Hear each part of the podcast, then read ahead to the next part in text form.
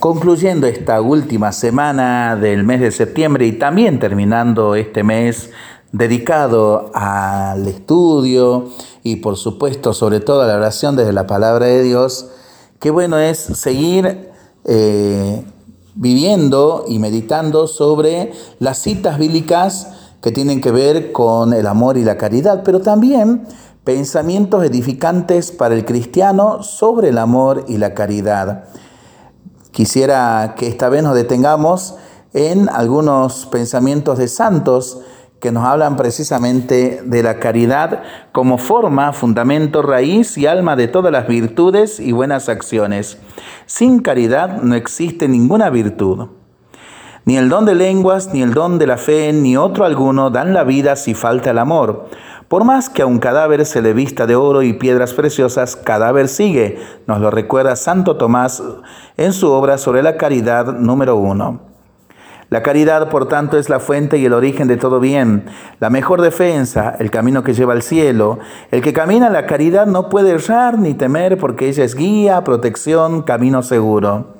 Por esto, hermanos, ya que Cristo ha colocado la escalera de la caridad por la que todo cristiano puede subir al cielo, aférrense a esta pura caridad, practíquenla unos con otros y suban por ella cada vez más. Nos exhorta San Fulgencio de Ruspe, en sus sermones. Así como todas las ramas de un árbol reciben su solidez de la raíz, así también las virtudes, siendo muchas, proceden de la caridad. Si no tiene verdor alguno la rama de las buenas obras, si no está enraizada en la caridad.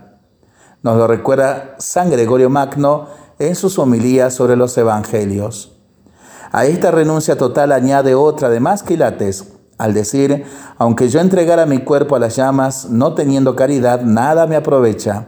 Como si dijera, aunque distribuyera todos mis bienes hasta no reservarme nada de ellos, todo eso es inútil sin la caridad. Y si a esta liberalidad añadiera yo el martirio del fuego, dando mi vida por Cristo, pero sigo siendo impaciente, irascible, envidioso o soberbio, o si la injuria me indigna y hace montar en cólera, si busco mi interés, si soy mal intencionado o peor sufrido, la renuncia y el martirio del hombre exterior no me reportarán ventaja alguna, porque el hombre interior quedará aún cautivo en los vicios pasados, nos lo recuerda Casianos en su obra Colaciones número 3. La caridad es la forma, el fundamento, la raíz y la madre de todas las demás virtudes, nos lo recuerda Santo Tomás en su gran obra Suma Teológica 2.2. El que reúne todas las demás virtudes y no tiene caridad es como el que transporta el polvo contra el viento. Nos lo recuerda San Agustín en su obra Sermón sobre la humildad y temor de Dios. Aunque es algo muy grande tener una fe recta y una doctrina sana, y aunque sean muy dignas de alabanza la sobriedad, la dulzura y la pureza, todas estas virtudes, sin embargo, no valen nada sin la caridad y ninguna conducta es fecunda porque, por muy excelente que parezca, si no está engendrada por el amor. Nos lo recuerda San León Magno en su sermón número 48. Practiquemos la caridad sin la cual todas las demás virtudes pierden su brillo. Nos lo exhorta San León Magno en su sermón 72 sobre la ascensión del Señor. Cuando yo veo almas muy diligentes a entender la oración que tienen y muy encapotadas cuando están en ella, se hace ver cuán poco entienden el camino por donde se alcanza la unión y piensan que allí está todo el negocio, que no, hermanas, no. Obras quiere el Señor y que si ves una enferma a quien puedes dar algún vicio, no se te dé nada en perder esa devoción y te compadezca de ella.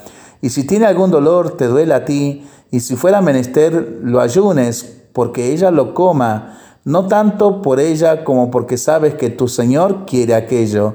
Nos lo recuerda Santa Teresita, perdón, Santa Teresa de Jesús en su obra Las Moradas. Tantos hermosos pensamientos de tantos santos sobre la caridad para pensarlo y para rezarlo en familia y entre amigos, ¿no? Mientras lo hacemos, por la intercesión de los santos Miguel, Gabriel y Rafael Arcángeles, a quien hoy estamos celebrando, pedimos al Señor su bendición para este día y para este fin de semana. Le seguimos pidiendo por nuestras intenciones y nosotros responsablemente nos cuidamos y nos comprometemos a ser verdaderos instrumentos de paz. Que el Señor nos bendiga en el nombre del Padre, del Hijo y del Espíritu Santo. Amén. Que tengamos todos un excelente fin de semana.